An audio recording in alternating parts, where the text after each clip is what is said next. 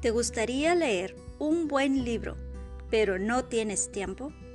¿Te gustaría aprender más y crecer en tu vida personal? Hola, ¿qué tal? Te saluda tu hermana y amiga Laura Vargas.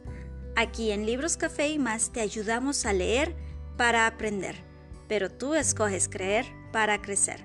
Escucha nuestro podcast donde estaremos subiendo nuevos episodios cada semana. Allí estaremos leyendo los mejores libros para toda la familia iglesia y ministerio. Visita nuestra página web donde encontrarás todos los audios www.libroscafeymas.org y síguenos en nuestras redes sociales. No faltes.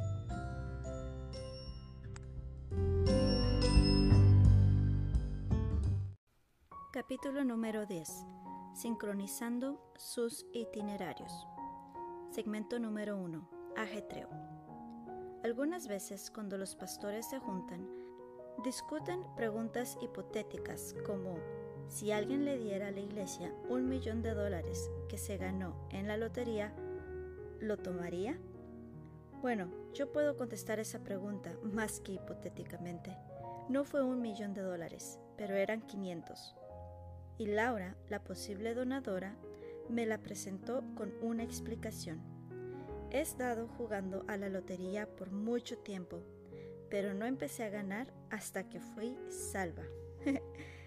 Estas son las situaciones sobre las que nadie enseña en el colegio bíblico. La otra cosa que nadie me enseñó en el colegio bíblico es qué hacer cuando una dama que maldice mucho quiere servir en un ministerio. Terry había guiado a Laura a Cristo, pero ella venía de un pasado muy rudo y para Laura, a la edad de 72 años, el proceso de santificación era muy lento. Creamos el ministerio de aspirar los pisos para ella. Era la horma de su zapato, principalmente porque ella podía aspirar los pisos cuando los únicos que estaban en la iglesia era el personal de la iglesia. Laura ahora está en el cielo, pero amaba a nuestra iglesia y nuestra familia mucho. Una vez ella vino con Terry y conmigo para informarnos que nos quería mandar a unas vacaciones verdaderas, entre comillas. Éramos una pareja joven que no habíamos tenido un salario durante 16 meses mientras reiniciábamos la iglesia bautista de Lancaster.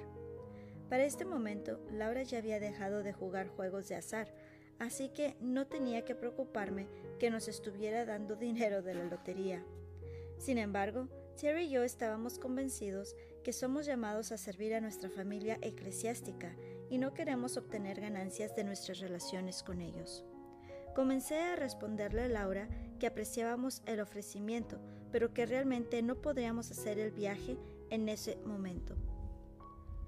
No puedo imprimir lo que Laura dijo, porque son ese tipo de palabras que le abrieron el ministerio de aspirar. Después de su mini vociferación, ella explicó, Usted no me puede hacer esto, ya compré los boletos. Y así es como Cherry y yo terminamos con boletos para un crucero de tres días a las Bahamas. Nuestro vuelo de Los Ángeles a Miami, donde nuestro crucero iniciaría, era el domingo en la noche, después de la medianoche. Como siempre, el domingo fue un día muy ocupado lleno de enseñanzas y predicación en nuestros servicios y citas para aconsejar después del culto. Para cuando habíamos acomodado a los niños con sus niñeras y alistado nuestras maletas, ya era tarde. Nos apresuramos al aeropuerto y llegamos justo a tiempo para nuestro vuelo. Al estar volando sobre el medio oeste del país, Terry me dio un codazo suavecito. ¿Tienes los boletos del crucero? ¿Ya conoce ese sentimiento terrible que le llega cuando se le olvidó algo importante y es demasiado tarde para hacer algo al respecto? Así es como me sentí en ese momento. Sabía exactamente dónde estaban los boletos, también en la mesa de la cocina, donde los había puesto para no olvidarlos. No había manera de conseguirlos antes de la salida programada del barco a las 9 de la mañana. Afortunadamente la compañía de cruceros nos permitió abordar usando nuestras licencias de manejar como identificación con la condición de ser los últimos en abordar. Pero pasamos unas cuantas ansiosas horas preocupados sobre si nos dejarían subirnos y preguntándonos ¿cómo pudimos ser tan tontos? De alguna manera, en todo el ajetreo de prepararnos para el viaje, se nos habían olvidado los boletos, las llaves para abrir todo el viaje para nosotros. Algunas veces tratamos nuestras relaciones como los boletos del crucero. Reconocemos que son importantes, pero permitimos que se queden a un lado en la mesa de la cocina mientras que nos apuramos para mantenernos al día con los aspectos más demandantes de la vida. Nuestra ajetreada cultura pelea en contra de las verdaderas conexiones relacionales. Con tantas demandas sobre nuestro tiempo, energía y horarios, es un reto darle a las relaciones la prioridad que se merecen. Y en ningún lugar es más real esto o más peligroso que en la relación matrimonial. Cuando uno está en el cortejo, es comparativamente fácil mantenerse al día con su relación. Es nueva, emocionante, consumidora, pero luego se casa y bueno, no es que su relación se siente menos importante para usted, es solo que la vida tiene una manera de cambiar su enfoque. Llegan los hijos, las responsabilidades cambian, asuntos urgentes presionan y en algún momento el ajetreo gana. Un día se da cuenta que no solo ha perdido los puntos de conexión que antes disfrutaba, pero también perdió la unidad e intimidad emocional de su relación. Segmento número 2. A donde la corriente nos lleve. Estando de vacaciones en la granja familiar en Colorado, hace varios años, fuimos en balsas por el río Animas cerca de Durango. Antes de permitirnos rentar las balsas y contratar un guía, la compañía de rentas básicamente me obligó a ceder nuestras vidas. Entiendo los riesgos implicados y no retendré a mi guía como el responsable de pérdida de algún miembro de mi cuerpo, pérdida de mi vida o etc. Yo firmé en la línea anotando. Una vez que llegamos al río, nuestro guía continuó con las advertencias. Nos explicó que solo podría ayudarnos si lo reconocíamos como el que estaba a cargo y si nos comprometíamos a seguir sus instrucciones en nuestro viaje. Una vez en la balsa, fácilmente entendí por qué el guía nos advirtió e insistió que lo dejáramos estar a cargo. Nunca hubiéramos podido navegar en el agua furiosa por nuestra cuenta. Y si hubiéramos escogido solamente sentarnos en la balsa e ir con la corriente, seguramente nos hubiéramos volcado y ahogado. Ese guía sabía dónde estaba localizada cada roca, cada rama, cada cambio de corriente en el río. Y lo que es más, sabía cómo guiar balseros sin experiencia por un lugar de peligro. Lo mismo es verdad en nuestros matrimonios en cuanto a nuestros horarios y prioridades. Si no estamos siguiendo el liderazgo de nuestro guía, el Espíritu Santo, al dirigirnos a resistir las corrientes naturales de la vida, nos volcaremos y nos hundiremos en nuestras relaciones. ¿Qué le sucede a un matrimonio que solo va con la corriente? A la deriva emocional. Si ustedes no están conectándose regularmente y a propósito, se irán separando como a la deriva emocionalmente. Esta es una de las razones por qué Terry y yo separamos tiempo semanalmente, normalmente una comida, específicamente con el propósito de escuchar nuestras cargas mutuas, sincronizar nuestros itinerarios y aprender cómo apoyarnos en el proceso. Cuando una pareja está cortejando, normalmente odian estar separados el uno del otro. Así que aún allí, se están preparando emocionalmente para compartir los tiempos de separación uno con el otro cuando se reconectan. Pero si como pareja casada no están teniendo tiempos cuando conectan regularmente y comparten uno con el otro, con el tiempo dejarán de pensar el uno en el otro cuando están separados. En vez de pasar el día con su cónyuge en mente, se desconectará emocionalmente y será más susceptible a la tentación de conectar a nivel emocional profundo con alguien más. Acumulo de estrés. Las responsabilidades de la vida traen suficiente estrés por sí solas, pero cuando vive con prioridades a la deriva, el estrés aumenta exponencialmente. Y con estos incrementados estresantes hay una tendencia hacia incrementados conflictos entre los dos.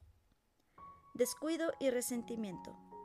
Cuando un esposo descuida a su esposa porque está ocupado haciendo cosas, ella normalmente encontrará reemplazos, como hijos, actividades voluntarias, salidas con amigas, más horas en el trabajo, etc.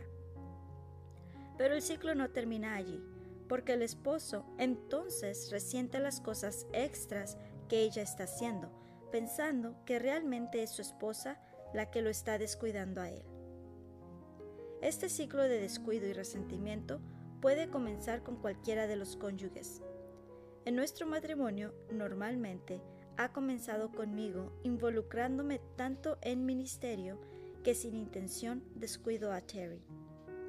Pero no terminará hasta que ambos tomen un paso hacia atrás, reordenan sus prioridades y digan, tú eres más importante para mí que cualquier otra cosa en el mundo. ¿Cómo te puedo poner primero? Recuerde que cuando Dios dio la definición operacional del matrimonio en Génesis 2.24, no dijo, por tanto, dejará el hombre a su padre y a su madre y verá a su mujer de pasada. O, y vivirán bajo el mismo techo con su esposa a pesar de tener horarios variados con nada en común. Él dijo, un hombre se unirá a su mujer y serán una sola carne. La palabra unirá significa adherir, vivir juntos, seguir de cerca, sobrepasar, perseguir o estar pegado. Esto requiere intención. Si quieren permanecer conectados relacional y emocionalmente en medio de un mundo ocupado, tendrán que pelear por ello. Normalmente, lo que queremos cuando pensamos en sincronizar horarios es un atajo, un simple truco que lo hace todo funcionar, pero tiene que comenzar con determinar lo que es importante. Segmento número 3. Aclare sus prioridades. Ya he mencionado que cuando Terry y yo viajamos, cada quien lo hace un poquito diferente, pero lo que no he mencionado es que cuando toda nuestra familia viaja junta, lo hacemos muy diferente. Por lo menos, iniciamos con diferentes expectativas. Nuestros hijos le llaman al viaje que hicimos a Inglaterra hace varios años la marcha forzada a través de Inglaterra. Para mí fue un tiempo maravilloso de ver los lugares con significado histórico para los bautistas, libertad de religión y la reforma. Para nuestros hijos fueron vacaciones, entre comillas, agotadoras de andar sin parar desde las 5.30 de la mañana hasta las 10 de la noche cada día. El último día marcaron su raya, se quedaron en el hotel y jugaron videojuegos mientras yo visitaba un último museo. No me malentienda, yo puedo tener unas vacaciones de dormir y descansar hasta el mediodía, entre comillas, también. Simplemente creo que si va a hacer eso, mejor se va a Cayucos en vez de Londres. De cualquier manera, es de ayuda estar de acuerdo con todos sus compañeros de viaje en cuanto a sus prioridades antes de salir. Lo mismo es cierto en el matrimonio. No es suficiente que usted independientemente defina sus prioridades. Ustedes tienen que estar de acuerdo en cuanto a ello. Cuando planeo mi calendario, lo hago identificando primeramente los papeles primarios que Dios me ha encomendado en mi vida. Por ejemplo, soy cristiano, esposo, padre, abuelo, pastor, presidente del colegio bíblico, amigo, etc. Los roles de Terry son un poquito diferentes a los míos. Ella no es presidente del colegio, pero se dedica a la clase de escuela dominical de cuarto año que ella enseña, el ministerio de damas en la iglesia y otros papeles. Nuestras listas se ven algo como esto. Roles de Paul, hijo de Dios, esposo, padre, abuelo, predicador y maestro, pastor, presidente del colegio bíblico, amigo, escritor, mentor. Los roles de Terry, hija de Dios, esposa, madre, abuela, amiga, líder del Ministerio de Damas, maestra de escuela dominical, instructora en el colegio, consejera y ponente para damas. No es posible pensar que cada actividad de nuestras vidas las compartamos, simplemente tenemos diferentes responsabilidades. Lo que es importante, sin embargo, es que los roles y prioridades en la primera parte de nuestra lista son iguales y que vigilantemente los guardemos. Así que, ¿cuáles son sus prioridades bíblicas cuando están casados? La primera es su relación con el Señor y la segunda es su relación con su cónyuge. Todas las demás prioridades tienen que caer debajo de estas dos. Su relación con el Señor. La prioridad primaria para todo cristiano es su relación con Dios. Deuteronomio 6:5 instruye, y amarás a Jehová tu Dios de todo tu corazón y de toda tu alma y con todas tus fuerzas. Recuerde que antes que Dios le diera a Adán una esposa y el regalo del matrimonio, Dios estableció una relación entre él mismo y Adán. Génesis 2.15, 18. Cuando nuestra relación vertical con Dios no es fuerte, nuestras relaciones horizontales con otros se deterioran. En Colosenses 3, 9 y 10, Dios nos dice que nos despojemos del viejo hombre y nos vistamos del nuevo para tener relaciones saludables con otros, tenemos que practicar la vida de intercambio, en donde nos quitamos los hábitos de la carne y somos renovados en nuestras mentes por la palabra de Dios para servir a otros. Tenemos que cambiar la voluntad propia por una voluntad rendida a Dios. Para no vivir el tiempo que resta en la carne conforme a las concupiscencias de los hombres, sino conforme a la voluntad de Dios. Primera de Pedro 4:2.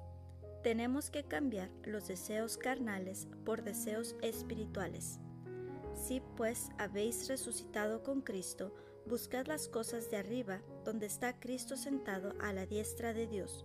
Poned la mira en las cosas de arriba, no en las de la tierra. Colosenses 3, 1 y 2. Tenemos que cambiar esfuerzos humanos por poder espiritual.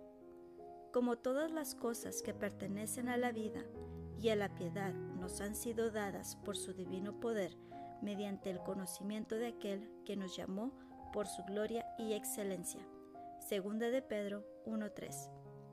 Estos cambios suceden solamente al buscar personalmente al Señor y pasar tiempo con Él. Por eso, unos pocos versículos después de esta enseñanza sobre el principio del cambio, Colosenses 3:16 instruye, la palabra de Cristo mora en abundancia en vosotros. Cuando la palabra de Dios llena nuestras mentes, entonces somos capaces de tener relaciones espirituales descritas en la segunda mitad del versículo, enseñándonos y exhortándonos unos a otros en toda sabiduría cantando con gracia en vuestros corazones al Señor con salmos e himnos y cánticos espirituales. Cuando la palabra de Dios mora en usted, lo cambia. A través de los sub y bajas de cada esfera de la vida, tiene que mantener un andar personal con Dios como su máxima prioridad. Como una pareja cristiana, tienen el privilegio de animarse en esto y también de buscar a Dios juntos. Regresaremos a este pensamiento de crecimiento compartido en el Señor en nuestro siguiente capítulo, porque aquí quiero enfatizar la importancia de mantener su propio corazón tierno y buscando a Dios. Tal vez el ejemplo bíblico más claro de prioridades es el de María y Marta, las hermanas de Lázaro, quienes hospedaron a Jesús en su hogar.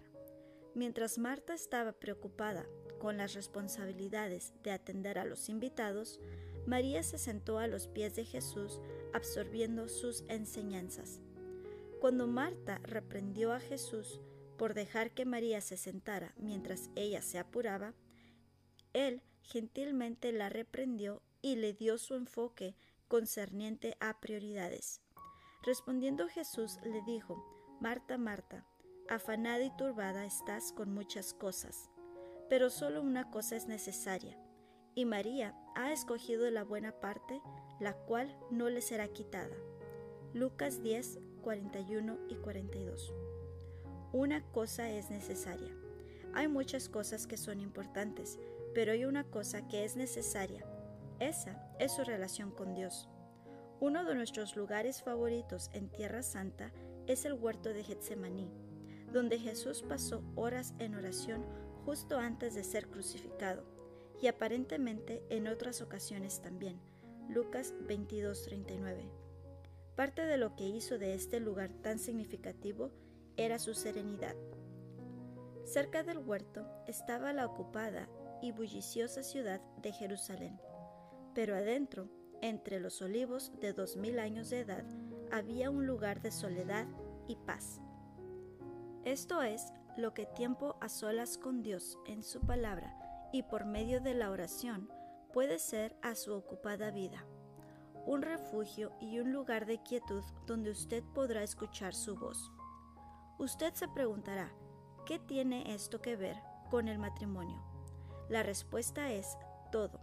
Convirtiéndose en un mejor seguidor de Jesús, también lo hace un mejor esposo o esposa, un mejor padre o madre, un mejor pastor, un mejor jefe, un mejor empleado, un mejor amigo, un verdadero y apasionado andar con el Señor, donde usted está creciendo en su palabra y le está dando al Espíritu Santo la libertad de trabajar en su vida, impactará cada relación y aspecto de su vida.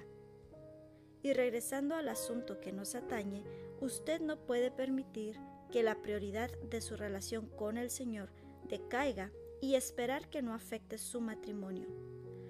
Manteniendo esta relación fuerte es necesario aún para su matrimonio. Su relación con su cónyuge.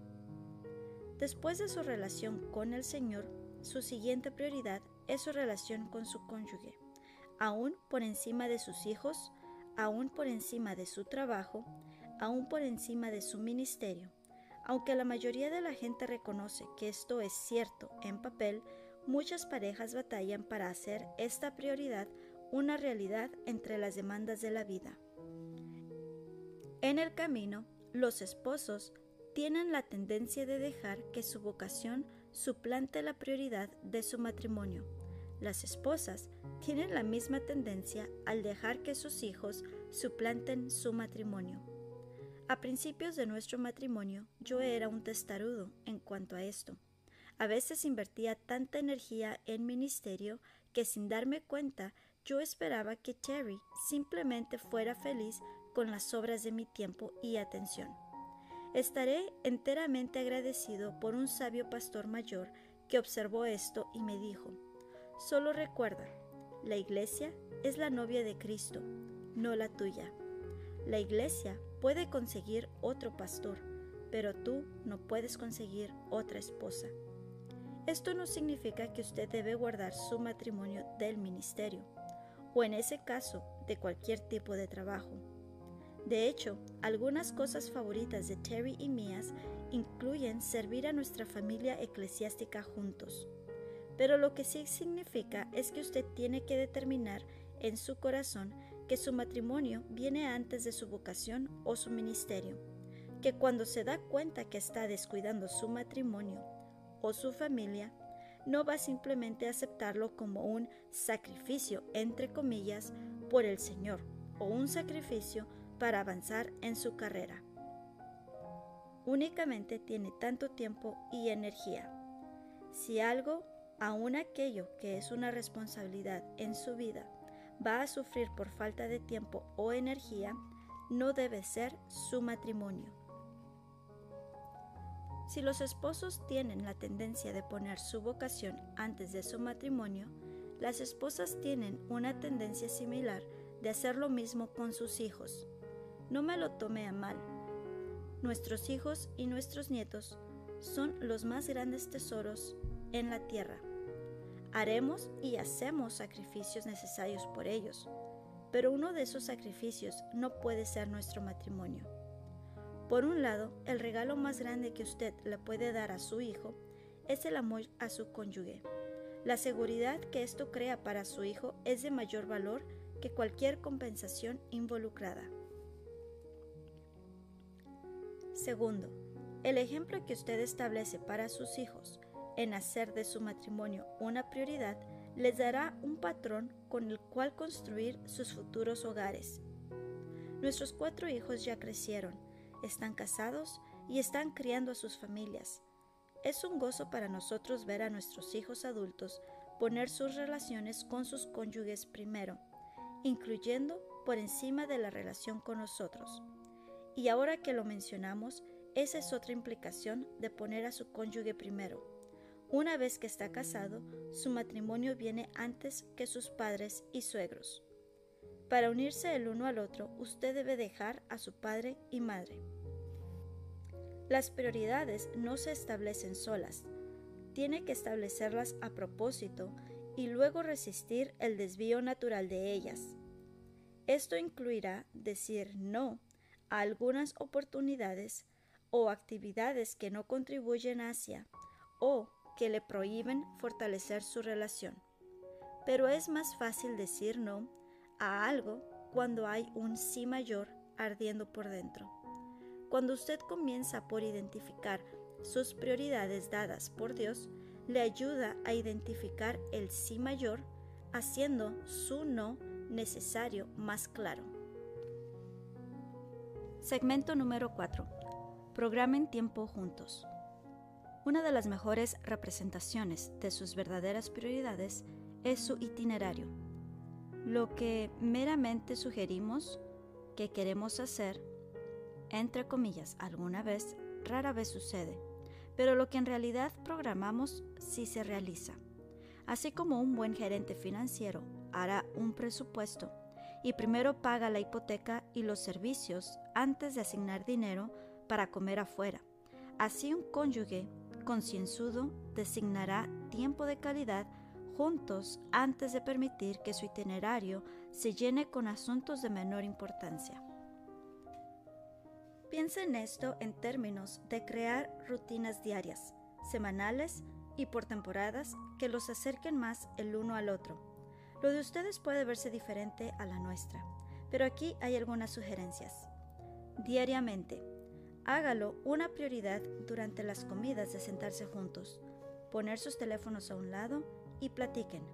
Si tienen hijos, este tiempo familiar a la hora de comer no será atención exclusiva para usted y su cónyuge pero aún así es vital. Cada noche o antes de ir a dormir es otro tiempo excelente para conexión. Dense un mínimo de 15 minutos donde preguntan y escuchan y comparten sobre su día y oran juntos. Semanalmente. Planear una cita semanal, en mi opinión, es uno de los hábitos más importantes que puede establecer. Esto a veces puede ser en casa con la condición de que realmente van a desconectar la televisión, sus teléfonos y sus proyectos independientes. Pero salgan a veces también. Estas citas no tienen que ser caras, pero necesitan ser regulares. Necesitan tiempo sin distracciones para platicar uno con el otro. De nuevo, esto probablemente significa poner sus teléfonos a un lado o apagarlos. Traten de alejarse del resto del mundo por un rato y simplemente disfruten a su cónyuge. Además de noches de citas, si tienen hijos, necesitan programar tiempo familiar sin distracciones. Una vez más, la idea no es cuánto dinero va a gastar, es cuánto tiempo va a pasar. Pueden darle de comer a los patos en el parque, preparar unas nieves en casa o leer juntos como familia. No solo es importante este tiempo como padres, pero también construye su matrimonio cuando pasan tiempo juntos invirtiendo en sus hijos. Por temporadas. Planeen tiempos periódicos para escaparse juntos para enfocarse en su matrimonio. Esto puede ser un retiro anual de parejas, una celebración de aniversario fuera de la ciudad o una actividad mensual adicional con solo los dos. Yo, Terry, me acuerdo de un tiempo dentro de los primeros años de nuestro matrimonio cuando mi esposo estaba tan intensamente enfocado en ministerio que no parecía que podía atraer su atención. Una o dos veces mencioné que sería bueno para nosotros planear tiempo juntos. Pero cuando eso no funcionó, decidí tomar el toro por los cuernos y planeé una salida sorpresa fuera de la ciudad, que sabía que a él le encantaría. Mi meta era crear algo de tiempo a solas para los dos y hacerlo de tal manera que se acordaría cuánto extrañaba esos tiempos. En ese tiempo él estaba sirviendo como empleado de otra iglesia, así que le avisé al pastor de mis planes. Reservé un cuarto de hotel y conseguí una niñera. El día antes de su día de descanso semanal, que no había estado tomando, ofrecí llevarlo al trabajo para poder tener el carro para hacer unos mandados, entre comillas. Al estar él en el trabajo, empaqué lo que usaríamos para la noche. Llevé a Daniel con la niñera y fui por él al trabajo.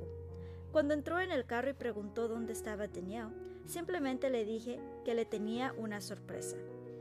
No fue hasta que estábamos en la interestatal que oficialmente le dije que lo había secuestrado. Ese pequeño escape espontáneo permanece como un recuerdo especial para nosotros. Tuvimos unas maravillosas 24 horas juntos sin distracciones y logró ser un reiniciar provechoso para los dos. Segmento número 5. Escúchense.